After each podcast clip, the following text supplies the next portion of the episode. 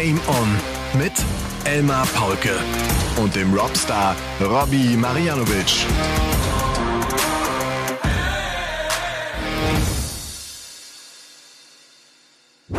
Ladies and Gentlemen, meine lieben DartslauscherInnen, hier ist euer Gute-Laune-Podcast, auf den ihr die ganze Woche gewartet habt, äh, weil wir euch auf andere Gedanken bringen, weil wir zielorientiert sind, weil wir Pfeilspitzen schleifen, weil wir die Fünfe auch mal gerade sein lassen können.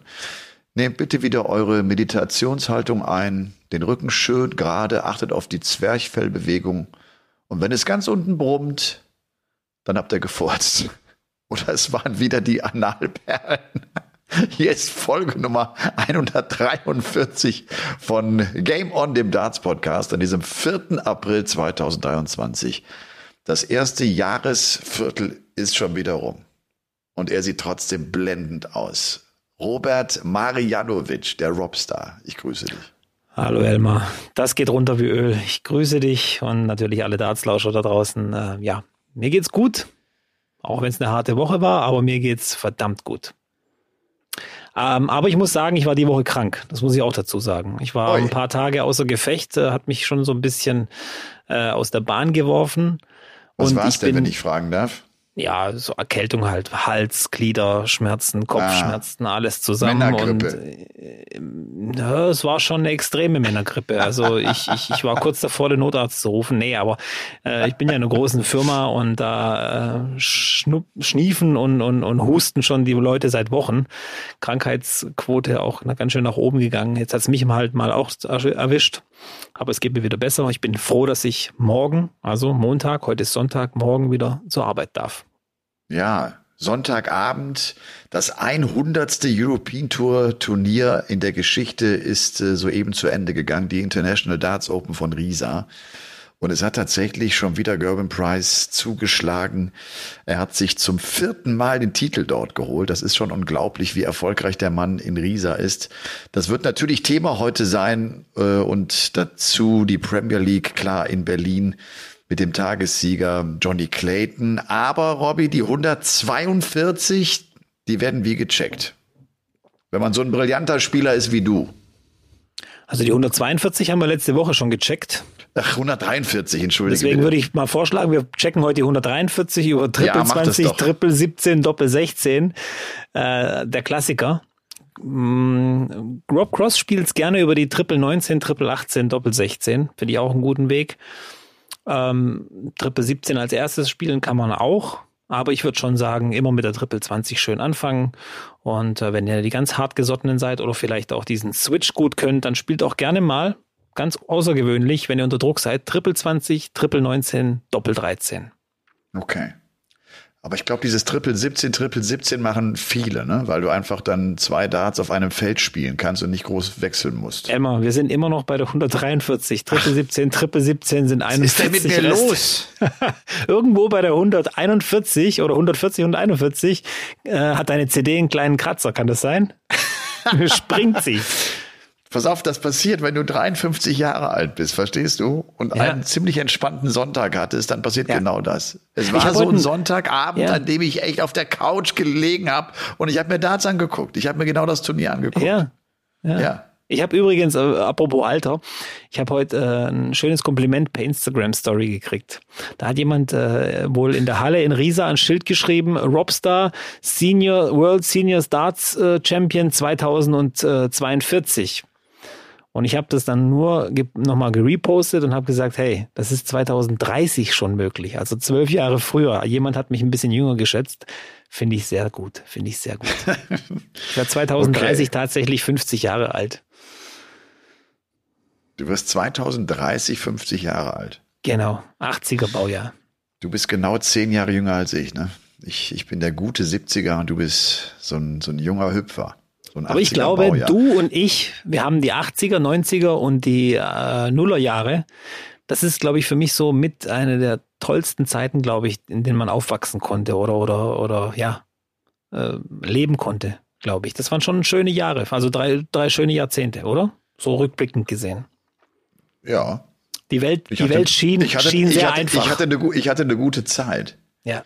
Ich weiß gar nicht, du, ob äh, jetzt äh, so auch jetzt unsere Kinder, ne, ob, ob die jetzt die Zeit so als so extrem kompliziert wahrnehmen. Ja, das gab's Corona und auch gerade so meine ältere Tochter hat ganz schön geschimpft, ne, wir können nicht mal raus, wir können nichts machen.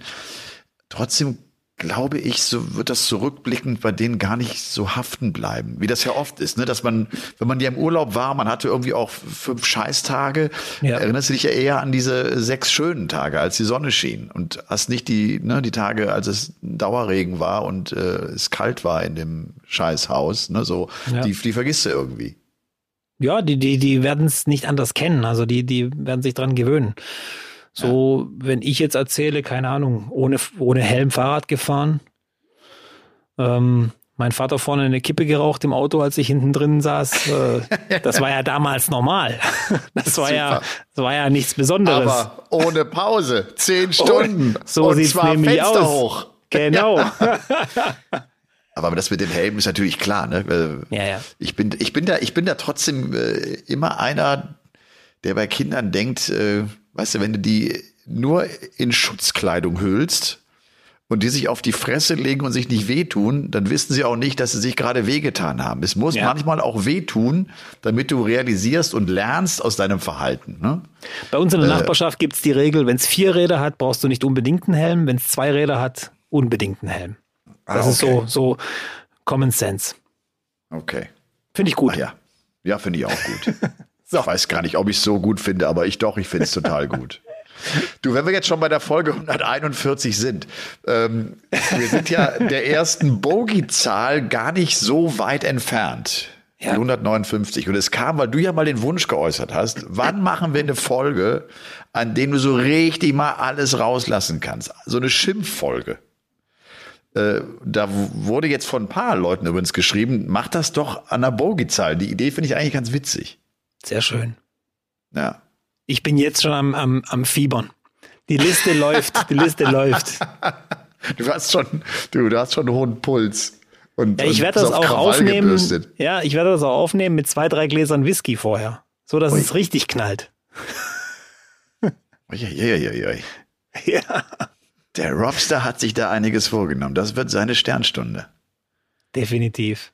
Okay, die Kritik an den Planeten Erde.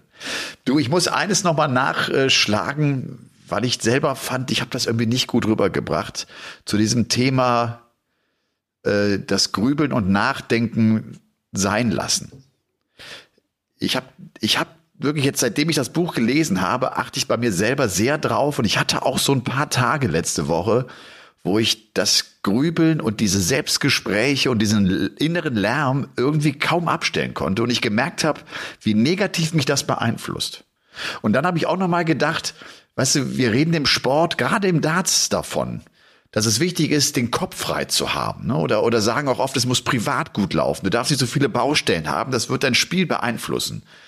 Genau das meint das ja, ne? dass du diese diese inneren Gespräche versuchst abzustellen. Und das ist, ich glaube, das ist echt schwierig. Da musst du längere, da musst du längere Zeit dran arbeiten.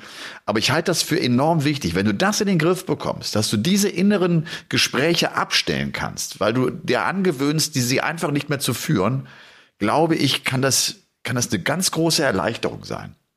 Das wollte ich nur noch mal kurz nachlegen, weil wir, ich habe das so ein bisschen holprig erklärt und wir kamen dann irgendwann durch dich auch auf, auf das Darts und haben das so für das Match an sich. Ich meine, das ist ja das gleiche auch im Match, ne? So, solange ich im Match diese ja. inneren Dialoge führe und ich rege mich über, ich ärgere mich über etwas, was gerade mir gerade passiert ist, oder aber auch ich mache mir Gedanken über das, was vielleicht kommen wird, oder jetzt habe ich hier die Chance, den von Gerven zu schlagen, weißt du so, und ich fange an, mit mir ins Selbstgespräch zu kommen, dann bin ich ja weg, dann habe ich den Fokus nicht mehr auf dem gerichtet, auf, auf, um das es ja geht, auf meine Darts und meine Felder. Das muss ich ja hinbekommen im Sport, dass ich den, dass ich die Konzentration auf das Richtige lege. Das heißt ja auch immer das Bestreben des Gegners in den Kopf des anderen zu kommen, damit der anfängt über mich nachzudenken. Der will dich genau in dieses innere Gespräch eigentlich verwickeln.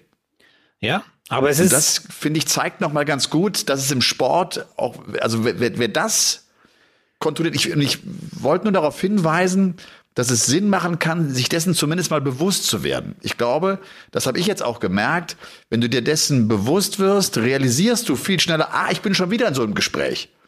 Du, du realisierst es ja gar nicht, wenn du das, wenn du darauf nicht achtest, sondern merkst vielleicht am, am Tag, am, am Abend, ey, ich habe über so viele Sachen nachgedacht.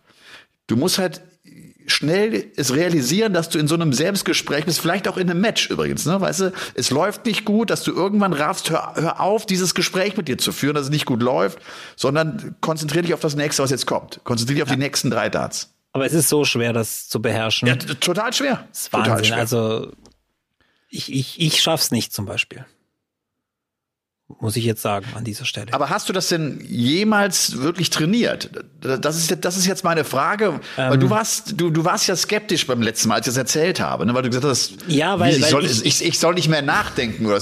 Nein, nein. Eigentlich ja, eigentlich ist es ja, du sollst nicht mehr nachdenken, du sollst aufhören, diese, diese Gespräche mit dir zu führen. Auf Starts bezogen gab es immer wieder Situationen in einem Match oder auch ein Match später oder so, wo ich dann irgendeinen Doppel hatte, keine Ahnung, steht da die Doppel 14 und plötzlich kommt mir in Blick äh, den Kopf, oh, jetzt habe ich schon zwei Legs hintereinander diese Doppel 14 nicht getroffen. Jetzt steht sie schon wieder da. Wie warum habe ich das jetzt schon wieder stehen lassen? Wie wie konnte es so weit kommen? Wie kann ich das verhindern? Und das sind diese Selbstgespräche und dann fängst du an an dir selber zu zweifeln und dann triffst du diese Doppel 14 auch nicht. Ganz einfach. Aber so wie du sagst, man muss das einfach ausblenden können und, und, und sich selber sagen, das, was du gerade im Moment machst, das hat überhaupt nichts damit zu tun, wie gut du irgendwas kannst oder, oder welche Situation das tatsächlich ist. Das sind, das sind einfach nur wieder diese Momente, genau wie, oh, treff bloß nicht die fünf. Nichts anderes. Ja. Und es ist echt schwer, das auszublenden. Aber ich glaube, zumindest beim Darts oder beim Sport, glaube ich, kriegst du das nur raus, indem du immer wieder diese Situation hast und die irgendwann meisterst und dann merkst, hey, ist ja gar nicht so schlimm. Alles gut. Man hört ja immer wieder auch so die Formulierung, äh, dann gerade auch in einem Mentalsport, dass du sagst, na gut, der Typ ist nicht so ganz helle, aber das hilft dir im Sport. Ne, so ein bisschen das äh, Andi Breme äh, Ding, wie der den Elver im WM-Finale 1990 reinmacht und da hast du auch das Gefühl ja. gehabt, der hat nicht einmal darüber nachgedacht, dass er diesen Elfmeter verschießen konnte. Äh, das ist natürlich eine glatte Eins mit Stern. Ne? Aber Darf ich das, darf man das sagen? Ich glaube, er wird, er wird im Ranking unter den äh, zehn intelligentesten Fußballern in diesem Land nicht geführt. Ja, ist er aber, nicht mit dabei. Ja, ist ja auch nicht aber, schlimm. Ist, ist, aber, ist auch nicht schlimm. Aber er hat aber, ein Tor im WM-Finale geschossen. Das spricht und, relativ sehr für ihn. ja, weil er nicht nachgedacht hat. Nein, nein, nein, nein, nein, nicht der, deswegen. Der, der, nein, der kam nein, doch. Das doch. stimmt nicht. Nur weil Lothar Matthäus die Fußballschuhe gewechselt hat in der Halbzeit. Nur deswegen. Alles andere hat nichts damit zu tun, sonst hätte Lothar den selber gemacht. So, nur um das okay. mal klarzustellen. Du, äh, ich habe ich hab diese Woche, ich habe äh, am Sonntag mal äh, die Frage in den Raum geworfen auf Instagram. Welche Fähigkeit ist für einen Profidata am wichtigsten? Ist es A, die Wurftechnik? Ist es B, der Fokus? Ist es C, die Gelassenheit? Oder ist es D, äh, die, die, ist das Selbstbewusstsein? Was würdest du sagen, ist die wichtigste Eigenschaft? Also so jetzt spontan würde ich sagen, die Mischung aus allem würde wird's machen. Aber du musst dich ja entscheiden für eins. Du musst dich für eins entscheiden. Dann sage ich Fokus. Weil eben Fokus das Konzentration ist und Darts ist ein Kon Konzentrationssport und dann würde okay. ich jetzt mal einfach sagen Fokus, aber verallgemeinern kannst du das ja fast nicht. Aber wenn ich jetzt eins aussuchen müsste, sage ich Fokus. Was waren die Mehrheit? Fokus. Fokus, Fokus äh, haben fast 50 Prozent ja. gesagt. Ja. Ich war überrascht, nur 21 Prozent haben gesagt Selbstbewusstsein. Ich glaube, das ist immer so ein bisschen die Frage, wenn du jetzt, ich habe auch geschrieben im Profi-Darts, ne? Äh, Im Profi-Darts ist die Wurftechnik wahrscheinlich nicht mehr so wichtig. Die, die, die spielen alle seit Jahren diesen Wurfstil und haben sich über, mit diesem Wurfstil ja auch in die Weltspitze gespielt. Also ist die Wurftechnik, glaube ich, sekundär. Sonst wäre Dave Chisnell nicht so erfolgreich und ein so großartiger Dartspieler. Ich, ich, ich habe eigentlich die Tendenz zu sagen, dass das Selbstbewusstsein wichtiger ist als der Fokus. Weil, weil, weil, weil man vielleicht auch sagen kann bei den Profis, so den, den Fokus zu haben, obwohl, ist, ist eigentlich etwas, was, was ihr könnt, ne? Wobei das gar nicht, ich wusste, es stimmt ja. gar nicht, ne? Jetzt, ich, ich komme ins, ins Schleudern, wenn ich diesen Satz ausspreche, weil das ist ja auch immer die, die Kunst und ihr, ihr verliert den Fokus kurz und, und seid wieder raus aus dem Tunnel und, und kommt nicht wieder rein, ne? Das ist. Ja, aber, ja. aber da, um das jetzt mal so ein bisschen, ich will es nicht kontern, aber es steht 5-5, typische MVG-Situation, weil wir vom Profidatern reden, bei einem European Tour Turnier und, ähm, steht 5-5 und MVG fängt mit einer 180 an. Das war ja so sein Standardding im Decider. Ja. Und äh, warum hat er die angefangen oder warum hat, fängt er das Leck mit 180 an? Weil er selbstbewusst ist oder weil er sich fokussieren kann in dem Moment? Weil er so, gelassen Frage ist. an dich, weil er gelassen ist, ja. okay, alles klar. Ja. Ja. Aber weißt du, was geil ist, Robby? Dass diese Fähigkeiten, die du im Darts brauchst, dass du die komplett ins Leben übertragen kannst. Ich glaube, Selbstbewusstsein, Fokus und Gelassenheit sind drei ganz elementare Dinge im Leben. Wenn du die beherrschst, wenn du die drauf hast, dann, dann, dann wirst du schon ein ziemlich gutes Leben führen. Finde ich ja, eigentlich ganz cool, ne? Ich weiß nicht, ob du das jetzt auch wieder. Ja, ja, ja. Ich, ich sage jetzt einfach mal ja. Was ist ein gutes Leben? Leben? Ja, was ist ein gutes Leben? Ein gutes Leben ist, dass ich, dass ich mich selber wohlfühle, dass ich glücklich bin. Ja. Ich glaube, jemand, der sehr selbstbewusst ist, äh, mag sich schon mal selber. Ja. Der, dem dem, dem geht es schon mal diesbezüglich gut. Wer sich gut fokussieren kann, der, der, der ist gedanklich geordnet. Und ich glaube, wenn Gedanken geordnet sind, sind auch Emotionen geordnet. Das hilft dir, um klar zu sein.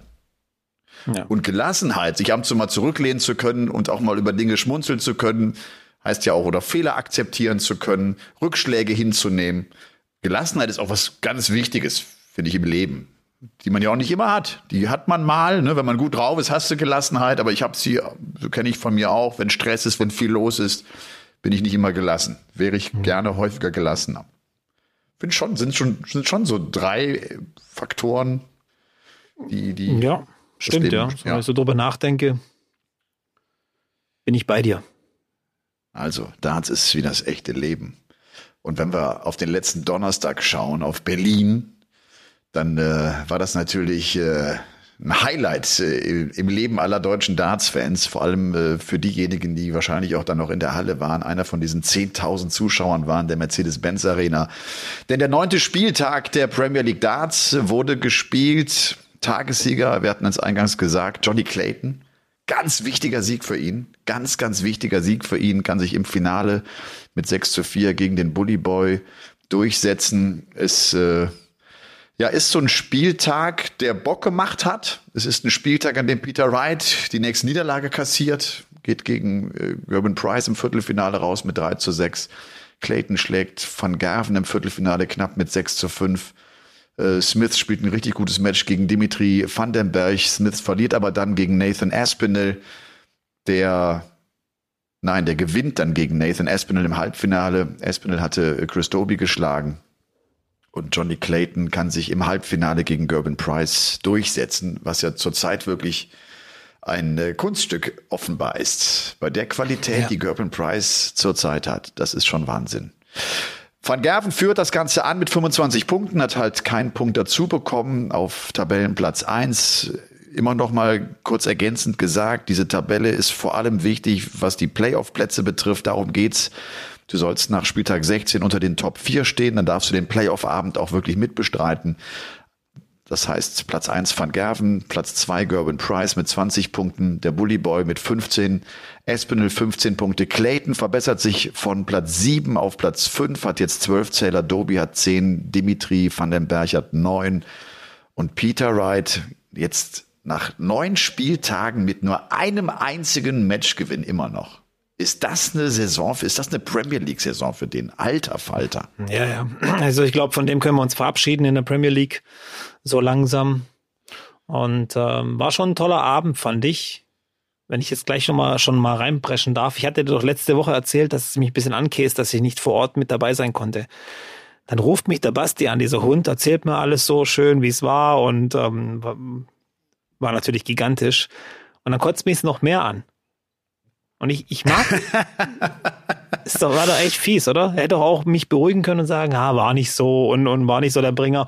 Aber ich habe von allen nur gehört, ich habe auch äh, mit Leuten geschrieben, die wohl auch schon bei den zwei vorherigen Ausgaben da in Berlin dabei waren. Und die haben alle bestätigt, das war was, nochmal was ganz, ganz Neues. Die Stimmung war unfassbar gut. Die Leute hatten mega Bock. Hat auch, cool. war auch viel, viel besser als letztes Jahr zum Premier League Finale. Es war richtig die Hölle los. Die Spieler haben es genossen. Die haben es auch gemerkt. Also alle Spieler haben auch gemerkt, heute ist ein ganz besonderer Abend und äh, 10.000 Zuschauer hast du ja auch nicht jeden Tag so ja. äh, hinter dem Rücken. Also das ist fast dreimal so viel wie im Ali Pelli und das ist schon eine Zahl. Oder wie Ali ja. Pelli sind dreieinhalb, oder? Dreieinhalbtausend. Dreieinhalb, ja. Genau. Dreieinhalbtausend. Ja. ja. Und wer schon mal im Ali Pelli war, der, der weiß, dreieinhalbtausend, die können ganz schön Party machen. Oh ja. Ja. Das ist natürlich auch eine, klar, ein anderes Gebäude, eine andere ja, Räumlichkeit und das, äh, das hat eine ganz andere Dynamik dann. Ne? Das ist schon auch logischerweise sehr, sehr geil im Ellipelli, aber natürlich ist es nicht so eine große Multifunktionsarena äh, wie die O2 in Dublin, wie die O2 in London oder eben wie die Mercedes-Benz Arena. Ja. Eine dieser ganz äh, modernen großen Dinger. War wirklich ein äh, cooler Spieltag, einfach auch viel Feedback so bekommen von vor Ort, habe viele Fotos geschickt bekommen, hat irgendwie Spaß gemacht zu sehen, wie das alle berührt und, und es allen Spaß gemacht hat, dabei zu sein. Ähm, ein absolutes Highlight. Vielleicht der größte Tag in Darts Deutschland im Jahr. Klar, wir haben den World Cup, ne, wir haben schon auch tolle Turniere, aber diese 9000 dann in der, in Berlin auch, finde ich, in der Hauptstadt, ne, das ja. ist schon, ist schon echt ein ganz, ganz schön großes Ding. Ja, so ein paar Highlights muss man schon immer mal wieder sagen. Also ich fand auch diese damals äh, in Gelsenkirchen Arena auf Schalke. Äh, ja. Warst du da dabei? Ja. Ja. Ja, ja. War ich vor Ort also, auch, ja. Das war schon äh, was Besonderes, fand ich, weil ich habe das ja als Spieler so miterlebt und du schaust auf diese Tribünen und die Menschen, 20, über 20.000 sehen aus wie kleine Ameisen, die da oben äh, sitzen. Das war schon heftig und jetzt auch Berlin wieder und äh, Wobei halt Schalke war mir am Ende zu groß. Irgendwie war das ein, ja, war, war das eine coole Idee zu sagen, ja. wir stellen einen Weltrekord auf. So, das fand ich eine, eine coole einmalige Idee aber ich würde nicht nochmal auf Schalke gehen, um Darts zu spielen. Ich ja, fand das ich zu glaub, groß. Das werden die auch wahrscheinlich so in der Form nicht mehr machen, die PDC Europe oder die PDC. Nein, das glaube ich auch nicht, ganz genau. Ja, ja, das war jetzt ja nicht äh, das Highlight bei denen, aber ansonsten fand ich das einfach so von der Erfahrung her äh, ganz cool. Und äh, Berlin, wie gesagt, ich jetzt so im Nachhinein, ich hätte es echt gerne erlebt, so als auch äh, Experte dann vor Ort. Äh, Wäre schon geil gewesen. Aber ja, so ist das Leben nun mal. So ist das Leben nun mal. Ja. Aber weißt du was? Dafür und ich freue mich riesig, haben wir eine neue Rubrik. Elton der Sicherheitsschuh präsentiert The Hardest Worker. The Hardest Worker, Elton der Sicherheitsschuh. Und äh, das freut mich wirklich, dass Sie mit uns kooperieren, dass Sie Teil von Game On jetzt sind, weil es einfach ein sympathisches Familienunternehmen ist, mit dem ich ja auch schon während der WM kooperiert habe. Es ist vor allem eine Firma, die sich zu 100 Prozent mit Darts identifiziert.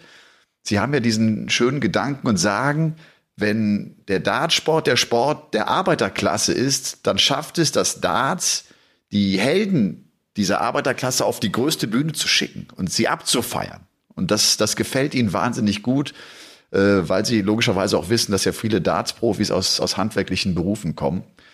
Und ähm, so war Elton übrigens auch letzten Mittwoch mit dabei. Ich war ja bei Union Berlin, hatte echt einen richtig schönen Abend. Das, das war eine, eine Darts-Veranstaltung, ein Darts-Event äh, zusammen mit den Sponsoren von Union Berlin, alle komplett Darts verrückt. Also das habe ich überhaupt noch nicht erlebt. 200 Leute, die so Bock auf Darts hatten und die geschmissen haben und die standen und die immer ans Board wieder ran wollten. Und da war Elton mit dabei und sie hatten äh, den Max, den Maximizer noch mitgebracht und hatten Flo Hempel mitgebracht, mit dem sie ja auch kooperieren. Und ähm, so, so war das ein schöner Abend. Und jetzt halt die Rubrik The Hardest Worker ähm, wird es jeweils in der ersten Woche eines Monats geben. Es ist die Rubrik mit dem Trainingstipp, den wir dann sozusagen auch einen Monat lang anwenden können. Und wir werden uns festlegen, wir werden dann auch in unserer Ausgabe The Hardest Worker auch den Hardest Worker nennen, um vielleicht auch einen Bezug zum Profisport, zum Profi-Dartsport da rauszuholen. Und wir wollen natürlich auch so ein bisschen schauen, ob ihr auch zu Hause, weil ihr mitmacht und weil ihr eingebunden seid und weil wir euch auffordern, ob ihr auch zum Kreise der Hardest Worker mitzuzählen seid am Dartboard. Heute in Folge Nummer eins, Robby, haben wir uns das Thema Disziplin herausgepickt. Ja. Und ich habe ich hab, äh, eine Umfrage gemacht zum Thema Disziplin und war sehr überrascht, weil fast die Hälfte gesagt haben, ich kann mit Disziplin nicht besonders viel anfangen. Ich schaffe es irgendwie nicht so diszipliniert zu sein, wie ich mir das vielleicht vorstelle. Und ich fand die Zahl von knapp 50 Prozent erschreckend hoch, weil Disziplin, glaube ich, etwas sehr, sehr Wichtiges ist. In meinem Beruf, am Arbeitsplatz, aber auch privat. Eine gewisse Disziplin zu haben, glaube ich, hilft dir glücklich zu sein, hilft dir erfolgreich zu sein. Und jetzt natürlich auch an dich die Frage, wie wichtig ist Disziplin am Dartboard? Was würdest du sagen? Extrem Disziplin. Also äh, es ist extrem wichtig, weil allein es geht ja schon los mit dem, mit dem Wurf. Du musst immer wieder so diszipliniert sein, diesen Wurf gleich auszuführen. Und das erfordert schon die erste Disziplin. Und dann geht's ja immer weiter. Training, äh, Vorbereitung, äh, Material, alles muss irgendwie passen. Und das, das ist einfach die Disziplin, da immer dran zu bleiben. Für mich. Ist es im Darts nicht äh, vor allem auch deshalb so wichtig, weil es ja schon monoton ist, weil ich gar nicht so viele Variationsmöglichkeiten habe wie in anderen Sportarten? Mein Eindruck ist, dass Disziplin noch echt besonders gefragt ist im Darts. Ja, weil es eben diese Mon äh, so es ist monoton, deswegen musst du ja so diszipliniert sein, um das immer weiterzuführen. Und äh, ich weiß gar nicht, wie ich das jetzt erklären soll, aber es gibt ja gewisse Dinge, die machen dir auch einfach keinen Spaß im Darts-Training. Du musst aber wirklich einfach sagen, da muss ich durch, weil das gehört einfach dazu, wenn du erfolgreich sein willst oder wenn du Erfolge erzielen willst, sagen wir mal so, je nachdem, ja. ähm, in welcher Liga du spielst. Taylor war immer einer, äh, der, der davon sprach, äh, you have to be dedicated to Darts. Das, das war so seine, seine Erklärung, warum er so gut ist. Das heißt ja so, ich, ich, ich widme mich dem Sport. Das heißt letztlich auch, ich, ich war diszipliniert. Hab jetzt mal so frei übersetzt ein ganz cooles Zitat noch von, von Mike Tyson äh, gelesen, der, der so sagt, äh, Disziplin ist, wenn du Sachen machst, die du eigentlich hast, aber sie umsetzt mit Liebe und sie tust, weil du weißt, dass sie gut für dich sind. Also Dinge, die dir eigentlich, die dir eigentlich keinen Bock machen, sie trotzdem annehmen und, und sie liebevoll beackern. Das ist Disziplin und das bringt dich weiter. Definitiv. Taylor ist ein sehr gutes Beispiel, finde ich, weil der ja wirklich immer sehr diszipliniert war und auch einer der ersten oder wahrscheinlich der erste überhaupt, der das einfach als Job angenommen hat. Und du brauchst ja in, in, deinem Job, in deinem täglich Brot auch die Disziplin, das jeden Tag äh, gut auszuführen. Weil da geht es ja nicht nur um dich, sondern um, um viele andere Dinge. Und ich glaube, Phil, Phil Taylor, ja, das ist das Paradebeispiel, was man mit Disziplin im Darts eigentlich erreichen kann. Oder ja. wie schnell das, weil wir, wir, wir reden immer über den, ja, 16 WM-Titel, Majors 180 gewonnen oder 180 Turniere bei der PDC gewonnen. Aber mal ganz ehrlich, zu seiner Zeit, es gab niemanden, der ihm das Wasser reichen konnte. Über, über anderthalb Jahrzehnte. Niemanden. Niemanden. Und das war, glaube ich, ja auch der Grundstein war die, die, die, die, Disziplin, die er hatte. Entschuldigung, aber ich muss immer so ein bisschen, bin immer so ein bisschen nervös, wenn ich über Taylor rede, weil mich das einfach so fasziniert. Weil das ja. genau sein, äh, wenn, wenn du zu mir sagen würdest, beschreib Taylor in einem Wort, wäre wahrscheinlich Disziplin das Wort, das ich wählen würde. Ja, cool. Ja.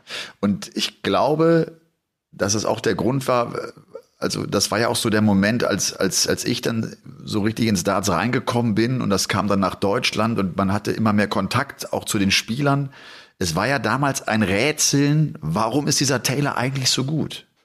Keiner wusste genau, warum der so gut ist und ich glaube, der Unterschied war die Disziplin.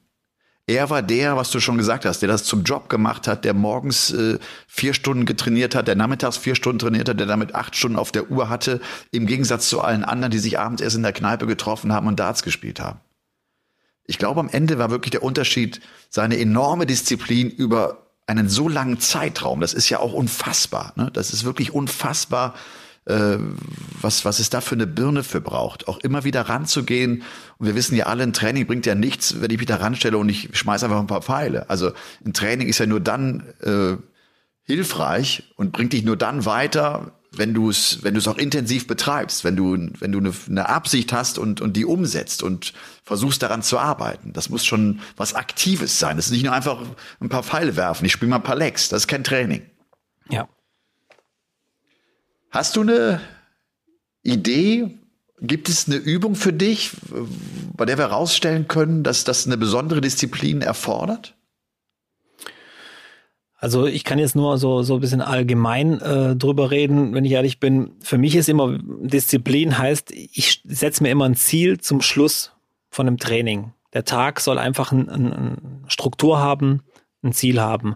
Das kann jetzt bei jedem anders sein. Bei mir war es dann meistens so, dass ich entweder mit einer 180 äh, das Training beende oder mit einem High Finish oder oder zehnmal das Bullseye werfe oder wie auch immer. Das muss ja jeder für sich selber so ein bisschen und äh, rausfinden. und du es dann so lange machst, bis, bis du diese bis zehn Bullseyes getroffen hast. Genau. Okay.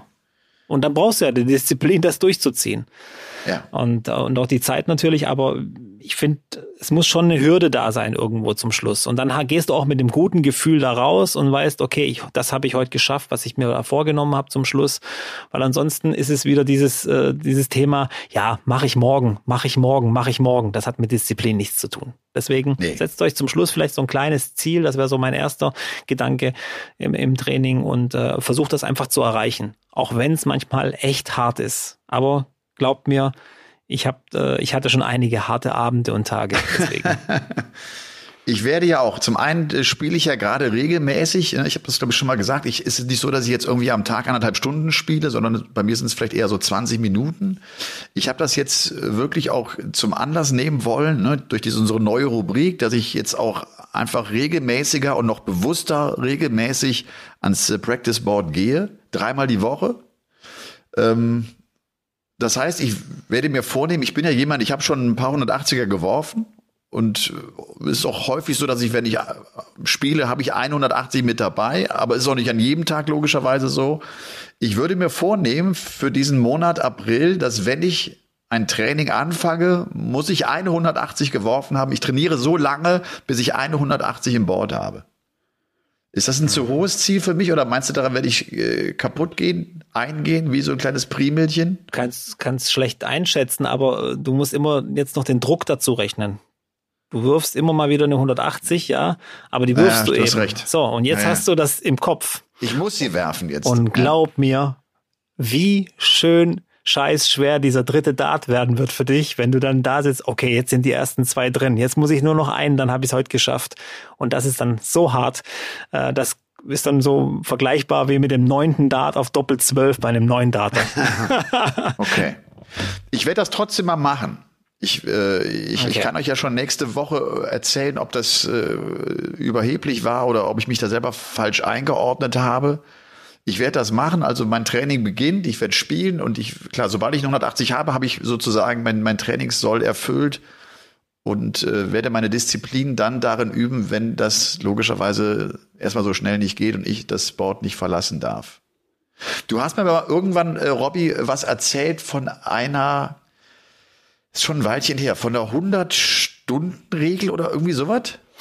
Ja, äh, es gibt ja, äh, genau, äh, gut, dass du sagst, es passt gut dazu, die 100 Stunden Disziplinregel. Das ist ja, so, okay. so, so weit verbreitet. Das heißt, äh, ich habe halt gelesen, wenn du etwas 100 Stunden im Jahr machst, das bedeutet 18 Minuten am Tag ungefähr, dann und dich dem intensiv widmest, dieses eine Jahr 100 Stunden lang, dann wirst du in dieser Sache fünf, also besser sein als 95 Prozent der Menschheit das finde, heißt ja, wenn ich, das heißt, wenn ich dreimal die Woche trainiere, also jeden zweiten Tag, müsste ich eine gute ja. halbe Stunde trainieren, dann, dann käme ich so in etwa auf diese 100 Stunden.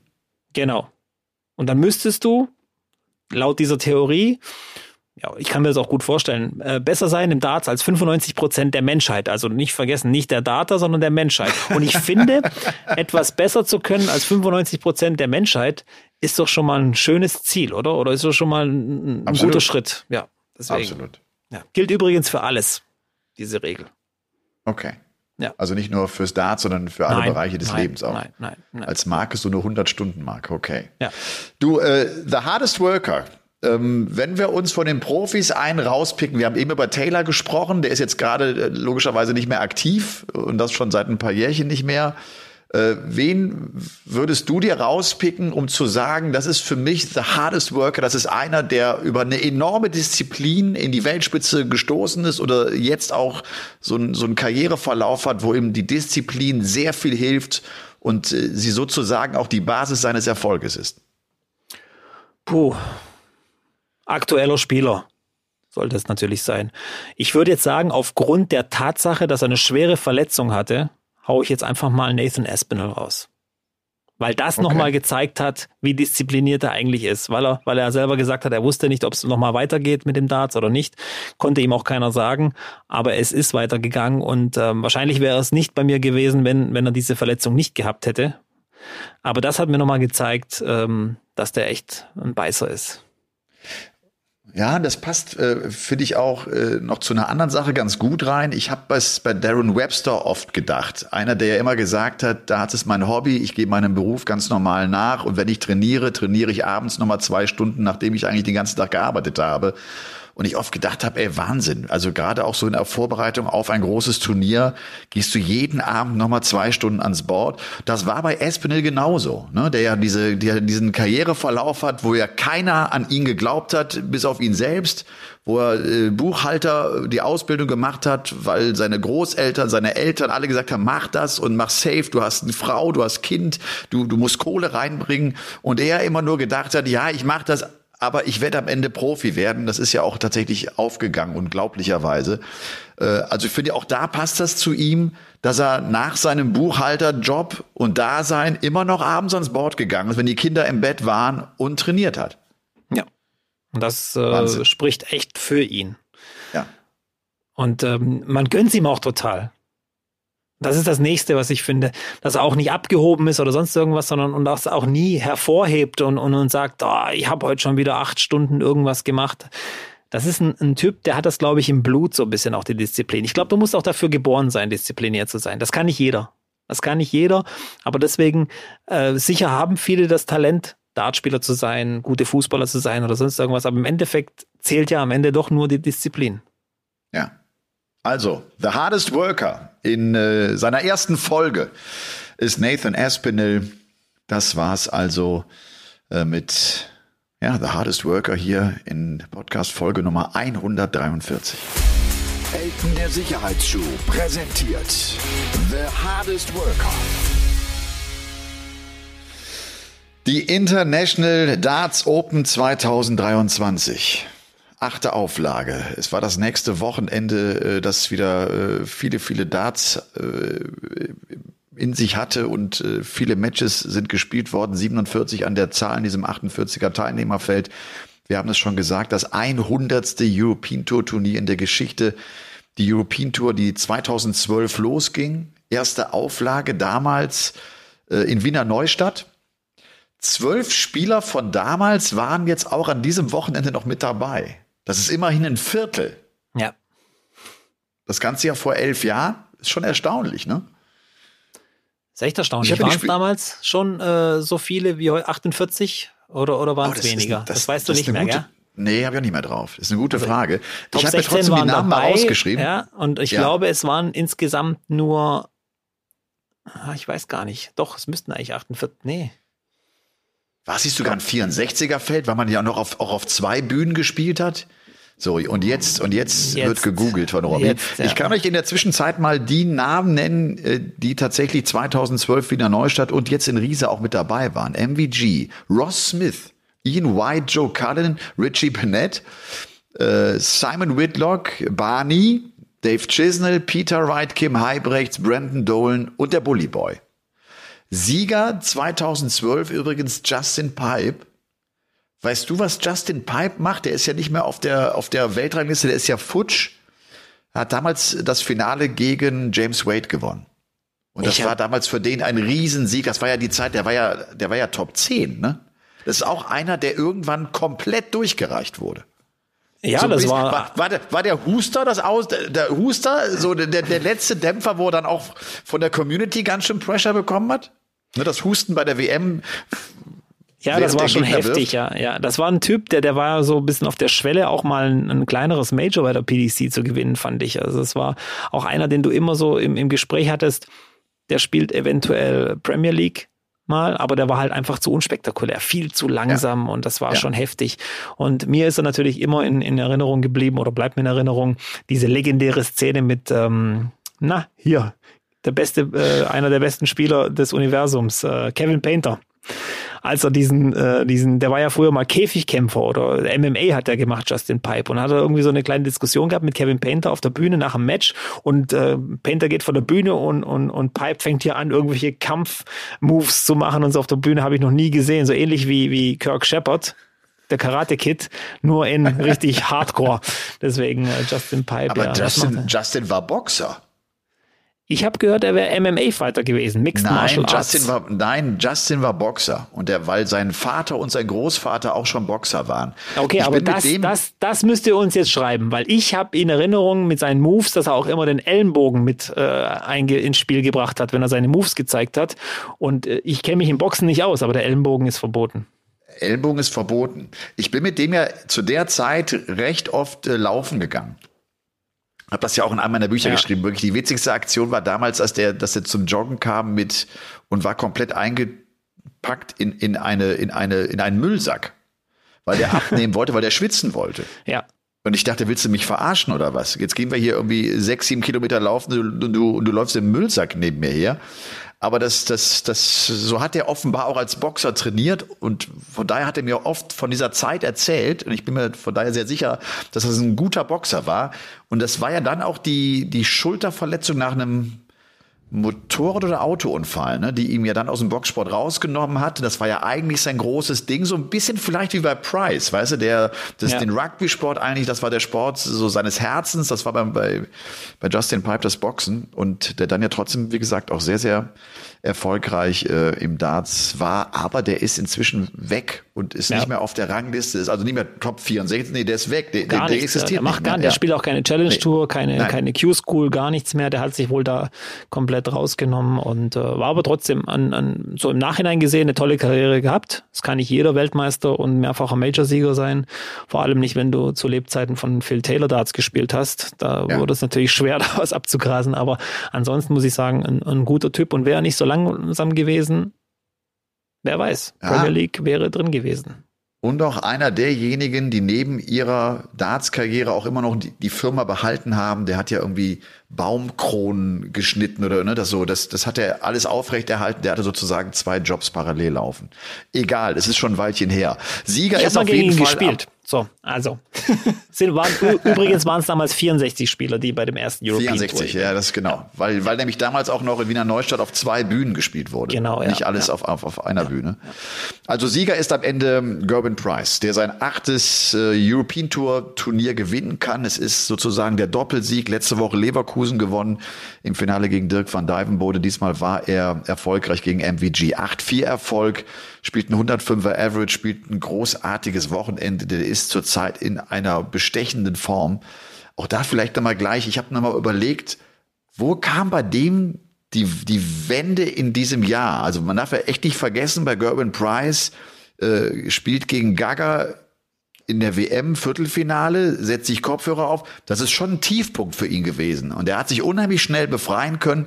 Können wir vielleicht später nochmal drauf eingehen, wo da genau die Wende kam. Denn es ist auch mal wieder ein richtig gutes Turnier eines deutschen Spielers. Martin Schindler steht im Halbfinale. Zum ersten Mal in seiner Karriere spielt er ein European Tour Halbfinale. Er verliert es gegen Michael van Gerven mit 4 zu 7 und äh, ja, spielt trotzdem einfach ein tolles Wochenende, weil er im Viertelfinale Clayton schlägt in einem wirklich überragenden Match, das muss man wirklich sagen. 102er Average, Doppelquote von über 70 Prozent. Und äh, es ist der erste Deutsche seit 2019 München, seit Max Hopp, der das Halbfinale eines European Tour Turniers erreichen kann. Ich habe aufgrund dessen nochmal nachgeschaut, wie das in diesem Jahr bislang lief. Elf Turniere sind gespielt worden auf der Pro Tour sozusagen, also acht Players Championship, drei European Tour Turniere. In fünfen gab es einen Deutschen im Viertelfinale, in vieren jetzt sogar im Halbfinale. Also fast bei der Hälfte der Turniere haben wir einen Deutschen im Viertelfinale. Das ist schon cool, ne? Also nicht nur Clemens und Martin Schindler, sondern auch, wie wir wissen, Ricardo Pietrezco, Players Championship Turnier Nummer 8, war ja auch er im Halbfinale mit dabei. Das ist schon geil. Das ist mega im Moment. Ich sage ja, wir haben ein Luxusproblem. Wir können gar nicht alle übersprechen, weil wir jetzt vielleicht auch noch äh, dann sagen müssen, Nico Springer, ja, ohne irgendwelche Ambitionen auf der Tour zu spielen, rockt das Ding wieder komplett ab, spielt äh, knapp 100 Average gegen Scott Williams in der ersten Runde. Ja. Der ist ja echt nicht leicht zu schlagen. Ja. Das wissen wir. Äh, be besiegt dann einen zugegebenermaßen schwachen Dimitri Vandenberg, aber den musst du erstmal schlagen, so ein Premier League-Teilnehmer, ohne die Name, Erfahrung. Absolut, absolut. Und auch Hetter, das war nicht so einfach, wie das Ergebnis am Ende dann war mit 6 zu 3. Äh, aber Nico Springer, auf den freue ich mich schon und haben ja auch schon viel geschrieben, wann verdammt nochmal ist deine Ausbildung zu Ende? Du musst endlich äh, einsteigen. Ähm, ja. Aber ich finde das gut, trotz, trotz allem finde das gut, wie er es macht und aber dann trotzdem auch wieder kommt und, und so äh, abrockt. Das ist auch einer, wenn der mal loslegt, glaube ich, auf der Tour und sich den Tourcard schnappen kann und das, die Qualität hat er. Muss er ja, haben. Finde ich auch. Ähm, den würde ich direkt im ersten Jahr auch bei der WM sehen und, und, und äh, als Qualifikant, weil der ist, hat, die Qualität ist einfach zu gut ist zu gut. Der hat ja auch so Momente mit dabei, wo er dann eine 180 wirft und wo er, weißt du, der erste drin, zweite, und schwuppt den dritten hinterher, wo er ja. kaum hinguckt, wo er einfach, wo du merkst, der Kerl hat einfach echt einen guten Touch und es geht ja. mir ähnlich wie bei Carsten Ruprecht, bei Pascal Ruprecht, nicht Carsten, Pascal Ruprecht, äh, dass das, dass das technisch echt sauber ist. Ja. Ich mag, ich mag, Ruprecht mag, ich mag den Wurfstil sehr. Ist geil, wie der vorne rausgeht, der ja, äh, so ein bisschen Babyface, aber dann so einen unglaublichen Körper äh, dazu noch äh, unten dran hat. Ja. Das ist schon, das ist schon echt cool. Also da haben wir gute Jungs und wir haben natürlich auch Liam, Mendel Lawrence, ja. der jetzt äh, sein Debüt auf der European Tour gefeiert hat, der Richie Burnett rausnehmen kann, der knapp nur gegen Noppert verliert mit 5 zu 6. 18 Jahre jung, der war ja jetzt auch bei The Zone im Kommentar an der, äh, an der Seite von Adrian Geiler. Also das, Guter Typ, weißt du, der, der nächste Gute, der kommt, der ja auch noch gar nicht lange spielt, der ist irgendwie seit im Dezember 2019 mit Darts begonnen und spielt European ja. Tour 2023. Also, ist Wahnsinn. Ja, ja, Liam kenne ich ja schon eine ganze Weile, weil ich ja immer wieder in Augsburg bin, im Dartsport Förderzentrum dort. Und da, da äh, wird er schon, glaube ich, seit Jahren so ein bisschen gepusht und habe immer mal wieder auch mit ihm gespielt, auch schon bei Peter Seidel da in der Kneipe hier in, in, in, äh, in München. Ist ja. ein guter Typ. Im Harlingen. Im Harleken, genau. Das ist äh, das Staatsmuseum dort. Äh. Und äh, Liam ist ein guter Typ äh, und ich meine, mit englischem Nachnamen Lawrence ist doch alles angerichtet. Ja, er muss noch ein bisschen wachsen, er ist noch ein bisschen klein, finde ich. Also da, da ein ja, paar Zentimeter 1, gehen noch. Ja, also die zwei muss er knacken. Die zwei muss ja, er dringend knacken. Aber er hat ja noch drei Jahre Zeit zum Wachsen, von dem her vielleicht schafft das. Ich schaue gerade noch mal auf die Viertelfinals. Äh, da war natürlich auch das Match von MVG gegen Peter Wright irgendwie interessant, weil es ein Whitewash war gegen Peter Wright, der nun 85er Average spielt, der chancenlos ist, der nur vier Darts auf Doppel hat und logischerweise bei einem Whitewash keinen äh, trifft der wieder im Match auch die Darts wechselt. Ich, ich, ich, habe ja, immer weniger, ich habe immer weniger Verständnis, weil ich es als eine Ausrede empfinde. Ja.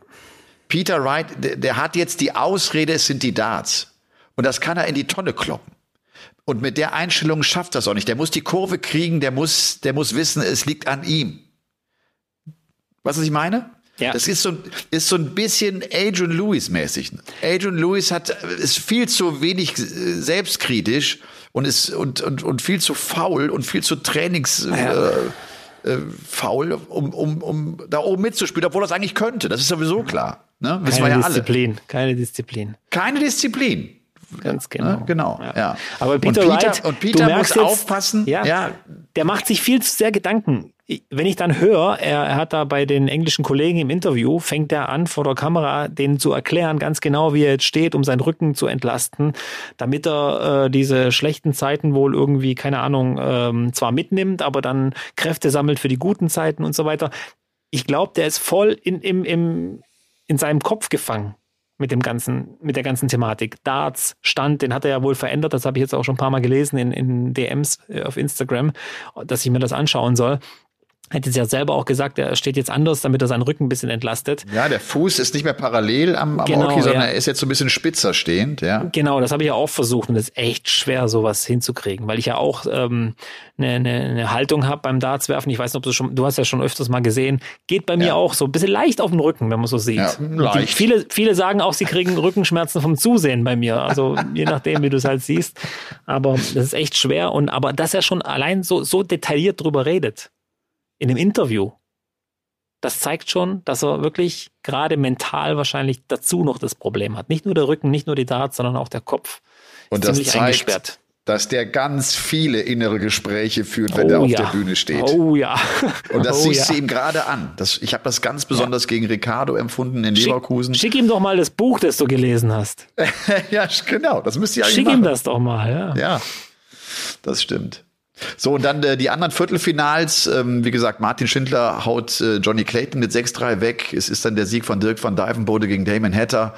Und Gerben Price ähm, kommt gegen Cross durch, die, die sich beide schwer tun. Es ist dann nur ein 96er Average äh, von Gerben Price. So, ich habe jetzt nochmal nachgeguckt, wann kam die Wende, wann hat Price angefangen, so unfassbar gut zu spielen? Und wenn du mich fragst, geht das los mit dem siebten Spieltag der Premier League in Nottingham. Das ist der Abend, an dem er dann zumindest plötzlich, nachdem er lange nicht die 100 plus Averages gespielt hat, die er vermisst hat, spielt er Halbfinale und Finale in diesem 100 plus Bereich. Und dann kommt in der Woche darauf Newcastle, wo er die 115 spielt, knapp gegen Van Gerven im Finale. Und wenn man das mal als Startschuss sieht, hat er danach von 24 Partien 21 Mal mit einem 100 plus gespielt. Das musst du dir echt mal geben. Jetzt ja. inklusive des Wochenendes hier von Risa. Und das ist natürlich eine, eine Konstanz, die, die, die Wahnsinn ist. Der hat auch in den Matches heute, der hat, der hat Partien, dieser erste Dart fliegt da rein, äh, der ist, der ist so, der ist so klar in der Birne. Also der hat, der führt kein Selbstgespräch gerade. Der hat viele Gespräche geführt äh, im Ellipelli. Viele. Aber der ist ja. so klar, der ist so fokussiert, der ist so da.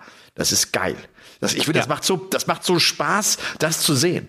Dann, ne, ist ja oft so, ich, ich feiere so, so gerne die ab, die so gut spielen, weil mir das so, ein, so eine Freude bereitet. Das macht, das macht so eine Freude, dem jetzt zuzuschauen beim Dartspielen. Es sieht einfach aus, aber der, der hat alles da. Der ist, der, der ist aggressiv, der lacht mal, der, er, er hat genau das richtige Timing, was er wann tun muss. Und es ist alles intuitiv. Der, der denkt null nach. Es, es, es läuft einfach alles. Ich glaube, er ist so ein bisschen im MVG-Modus.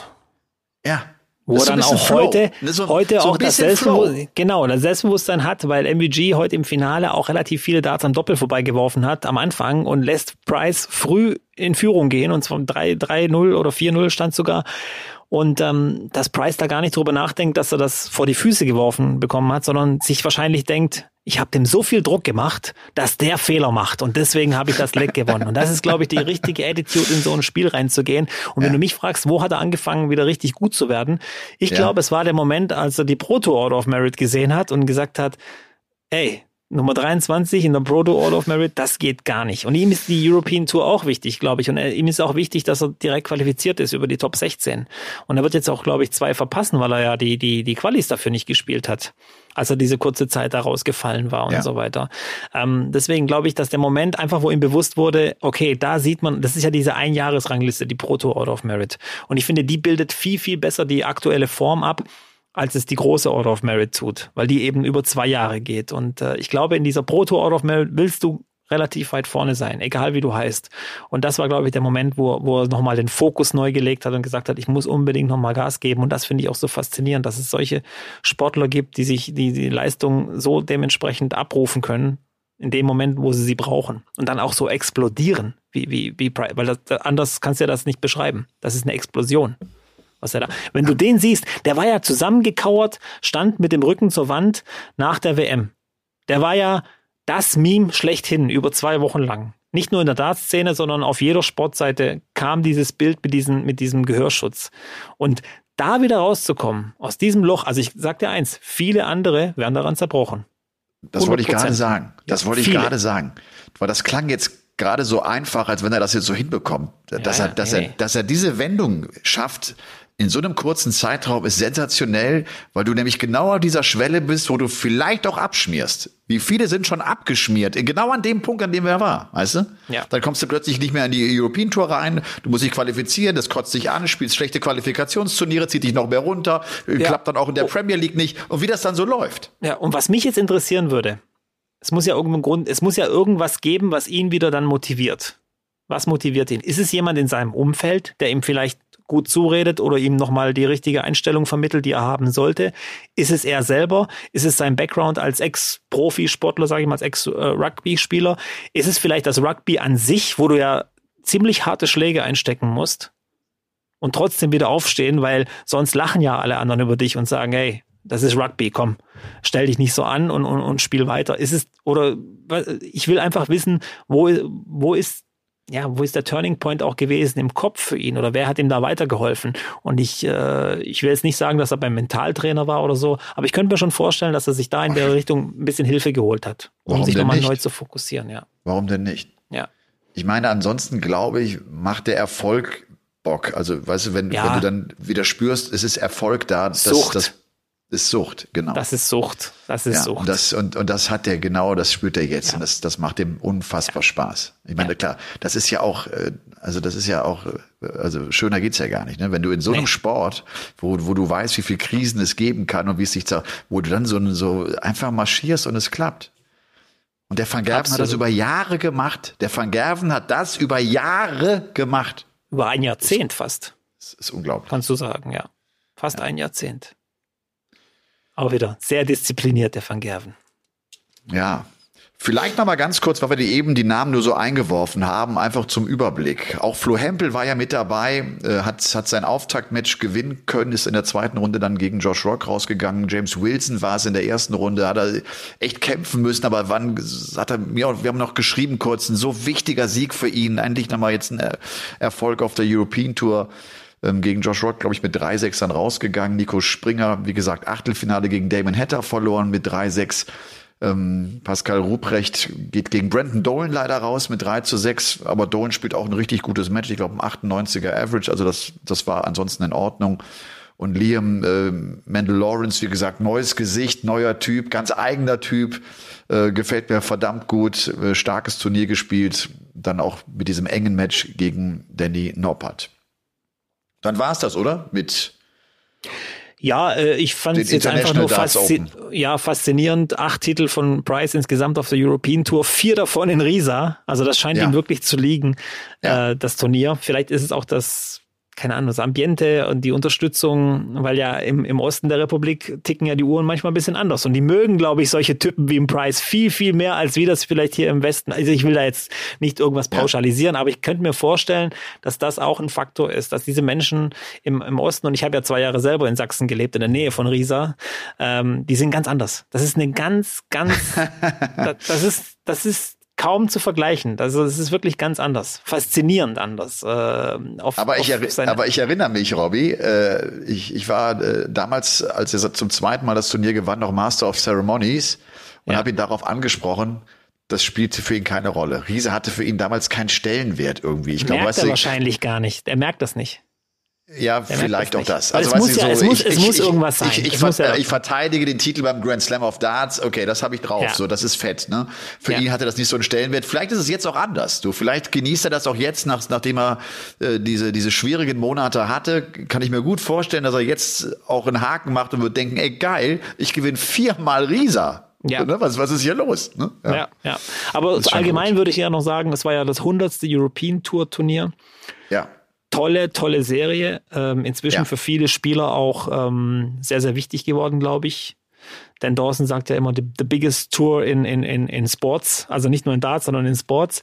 Und ähm, auch wenn du mich jetzt nicht gefragt hast, habe ich mir hier vier Spieler aufgeschrieben, die für mich die European Tour bisher geprägt haben. Mag jetzt okay. den einen oder anderen ein äh, bisschen überraschen. Für mich sind das Van Gerven, Price, die zwei Finalisten heute und dazu Van noch Gerven, Menzo, weil er die meisten Sieger genau, hat, ne, mit, ja, mit heute sein 46. Erfolgen, ne? Halbfinale dort gewonnen, 35 Turniere gewonnen, also das ist schon heftig. Und für mich noch, noch zwei weitere, äh, die muss ich glaube ich erwähnen, weil die irgendwie in allen Listen bei der European Tour irgendwie äh, auftauchen. Menzo Suljovic und Kim Halbrechts. Das sind so zwei mhm. Namen, die gehören für mich fix zur äh, European Tour dazu. Und Fun Fact, im allerersten PDC European Turnier in Wiener Neustadt war Adrian Lewis auch qualifiziert, hat abgesagt. Und im hundertsten war er auch wieder qualifiziert und hat abgesagt. Lewis ist, ist wieder, du kommst nicht an den Typen vorbei. Das ist schon äh, echt faszinierend und ganz kleiner, vielleicht nochmal so ein Fun Fact. Ich habe mir das Finale heute angeguckt und habe mich wahrscheinlich wie viele andere gewundert beim Walk-On. Sag mal, sag mal, wo, wo ist denn der Preis? Die Musik läuft und läuft und läuft und der Preis kommt einfach nicht rein. Keine Ahnung, was da los war. Irgendwie hat, war man sich da wohl nicht einig, aber er ist ja dann tatsächlich noch gekommen. Aber das fand ich so ein bisschen, das habe ich glaube ich auch noch nie so wirklich erlebt äh, auf der European Tour, dass jemand einfach nicht beim Walk-On erscheint. Gut, ja, dann Mensch, ich meine, das, das, das, das haben wir schon irgendwie gehabt. Ne? Das ist, passiert uns dann, das kann ich dir genau sagen, wenn es heißt, okay, es sind alle bereit, geh rauf auf die Bühne als Master of Ceremonies ja. und dann stehst du da und dann heißt es plötzlich unten, wo ist, wo ist der Spieler? Dann war der vielleicht noch gerade auf der Toilette oder was auch immer er gemacht hat. Er ist halt nicht da. Dann fängst du da oben, stehst schon mal da oben und dann heißt es ein bisschen Strecke machen und jetzt ziehen ja. ein bisschen. Nur irgendwann ist halt auch Ende. Weißt du, was, was genau, sollst du ja. da noch sagen? Ne? Mehr als ankündigen kannst du ja nicht. Und dann ja. muss die Kamera einfach ein bisschen ins Publikum schwenken, damit das nicht ganz so stark auffällt. Also das waren die International Darts Open 2023, das dritte European Tour Turnier in diesem Jahr. Und wir kommen zum Paulke der Woche. Der Paulke der Woche. Der Paulke der Woche geht an Robin Knoche. Das ist ja fast ein Reim. Und irgendwie auch so ein bisschen an Union Berlin. Sagt dir Robin Knoche was? Nein. Ja, das habe ich mir gedacht. Ist auch gar nicht schlimm. Robin ist Abwehrchef bei Union Berlin. Die 31 äh, in Braunschweig, äh, glaube ich, geboren, hat dann lange in Wolfsburg gespielt, das ist also sozusagen seine, seine, seine Heimat und ist dann 2020 zur Union gekommen. Und Robin Knoche war jetzt am Mittwoch bei diesem Darts-Event mit dabei. Der hat zusammen mit dem Physio, mit Robert, haben die Doppel gespielt und haben am Turnier teilgenommen. Und äh, ein ganz feiner Kerl, einer der überhaupt keine Allüren hat, der auch cool war, weil wir sind mit Robert und Robin dann noch in die, in die Umkleidekabine mal rein, wollten wir so sehen, so, äh, was, was da für Fitnessräume und Behandlungsräume gibt. Das ist ja da alles ein bisschen kleiner und nicht so üppig wie bei den ganz großen Vereinen. Und natürlich auch, äh, ne, raus auf den Rasen und noch ein Foto gemacht. Ähm, das ist ja das Geile bei Union Berlin dass das Stadion ja fast nur aus Stehplätzen so ungefähr besteht, auch wenn sie jetzt aufstocken wollen. Das soll ja das größte oder das Stadion werden mit den meisten Stehplätzen und die Karten 14 bis 16 Euro. Hör mal, ich hatte jetzt vor, Robby, diese Woche zu den Bayern zu gehen, Osterferien mit den Jungs, mit den Kindern und dachte, komm, schau mal eben nach. Da wird dir der Sitzplatz mal eben für, für schlanke 85 Euro angeboten. Das heißt, du gehst mit vier Kindern dahin und da kannst du mal irgendwie 350 Euro, da hast du noch nichts gegessen und warst noch nicht, also nicht geparkt und nix. Also 400 Euro für 90 Minuten Fußball? Das sehe ich nicht ein. Das mache ich auch nicht. Das geht doch ja. nicht, oder? Nee. Und das finde nee, ich also und das und das finde ich geil bei Union, wie gesagt, die genau darauf achten. Ne? Es ist ja, du musst ja Mitglied sein, um überhaupt da reinzukommen. Da wird ja an jedem Spieltag ausgelost, äh, wer wer dann dabei sein darf. Und äh, Robin war cool. Weißt du, normalerweise, wenn du solche Sponsoren-Events hast und dann dann machen Spieler mit, die sind dann da, die schütteln ein paar Hände, die machen ein bisschen Talk und nach anderthalb Stunden sagen die, ciao, ich bin wieder weg.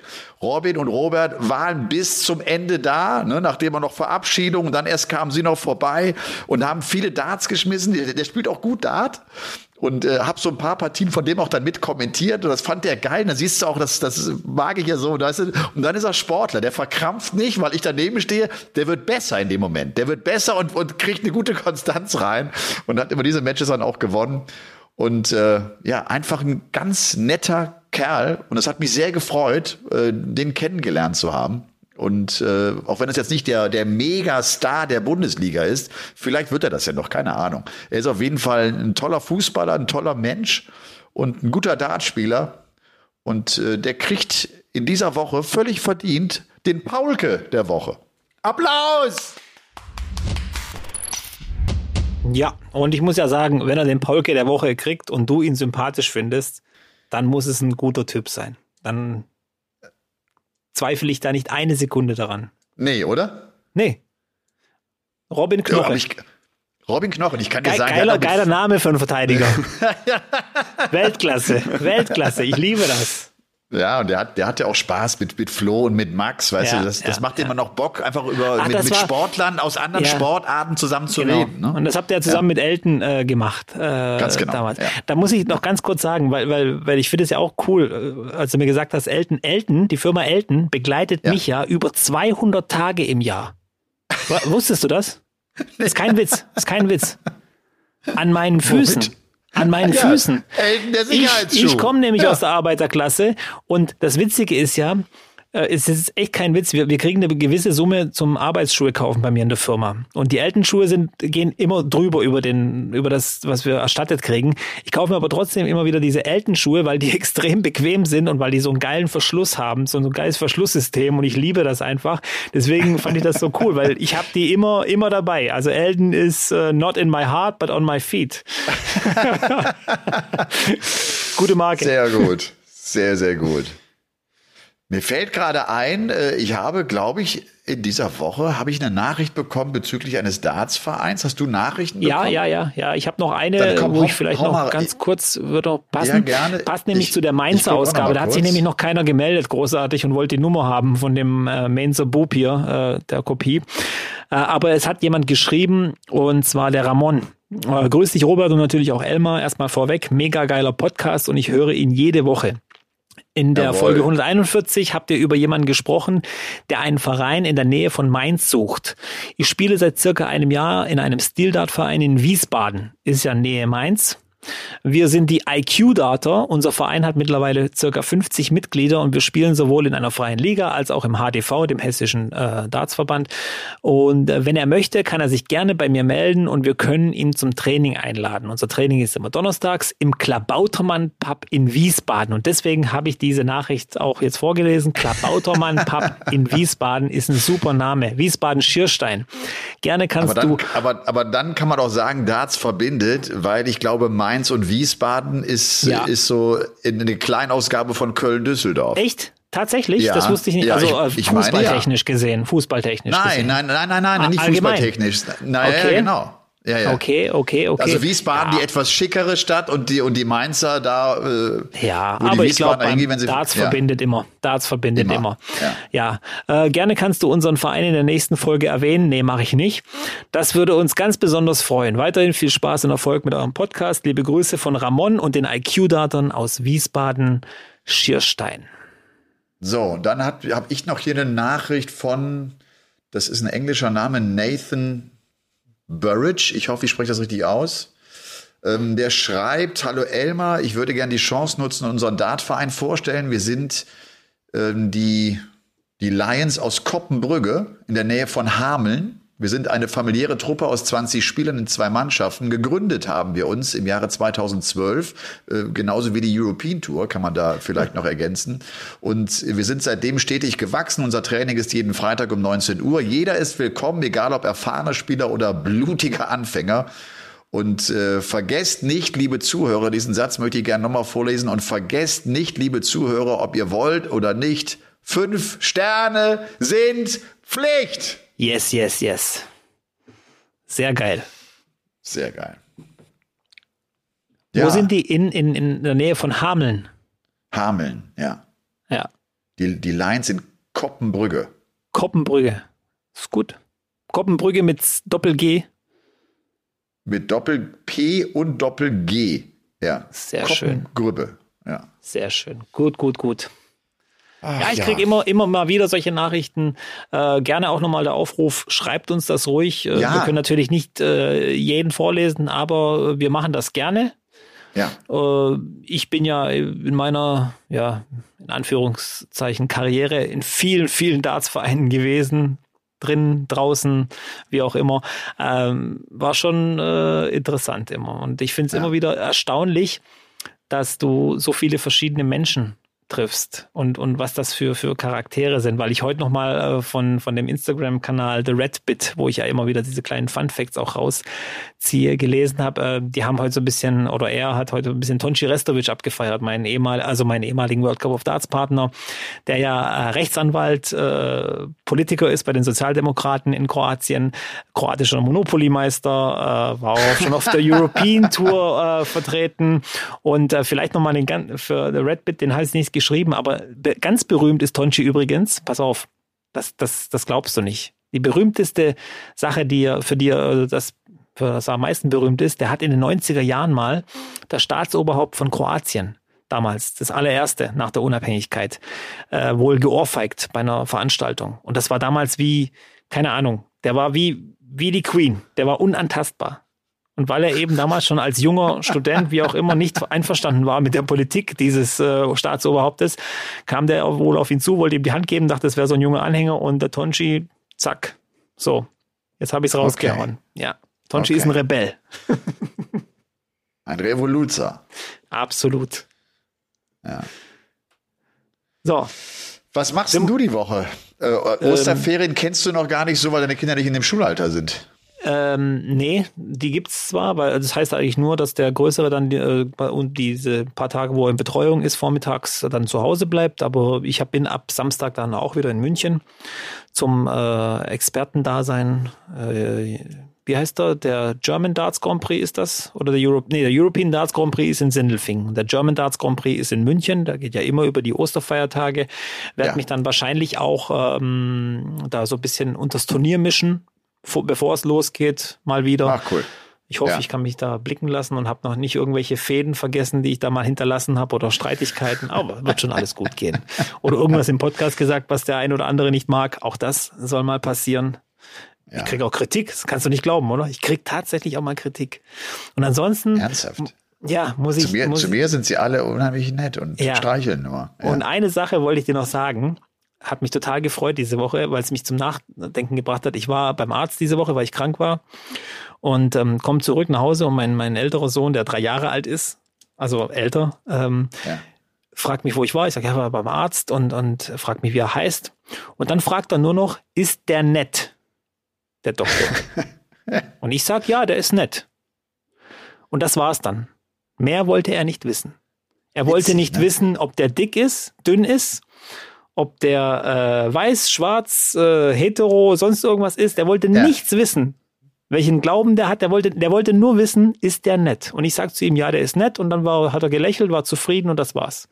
Und ich glaube, das, ja cool. das bringt dich als Erwachsener ganz schön zum Grübeln, weil du denkst, ja, das ist doch eigentlich, das ist doch das, das einzige, das einzige, was, was wichtig ist. Alles andere Absolut. ist doch völlig uninteressant. Ja oder? Das ist das Coole an den Kindern, dass, ja, die, dass ja. die immer wieder uns den Spiegel ja vorhalten und, ja, und Mit, mit ihrer Einfachheit und, und ihrer Natürlichkeit zeigen, worum es im Leben geht. Ja. Ne? So, so, so simpel und so geil, weil es so, so easy ist irgendwie. Ne? So. Meiner hellende Moment diese Woche. Schön. Und ich finde, damit können wir auch Folge Nummer 129 143. Hör in auf, aller Ruhe, du bringst mich auch schon durcheinander hier. in aller Ruhe äh, zu Ende bringen. Habt ja. äh, eine gute Woche. Klar, Donnerstag Premier League, natürlich auch auf The Zone und dann auch logischerweise das Turnier von München. Und ja, dann hören wir uns, oder? Ich würde sagen, ja. Definitiv, ja. Auf Emma, mach's gut. Bobby, gute Bis Nacht. Dann. Und euch gute Tage. Bis dann. Ciao. Ciao, ciao. Game On ist eine Produktion der Podcast-Bande. Neue Folgen gibt's immer dienstags, überall, wo es Podcasts gibt.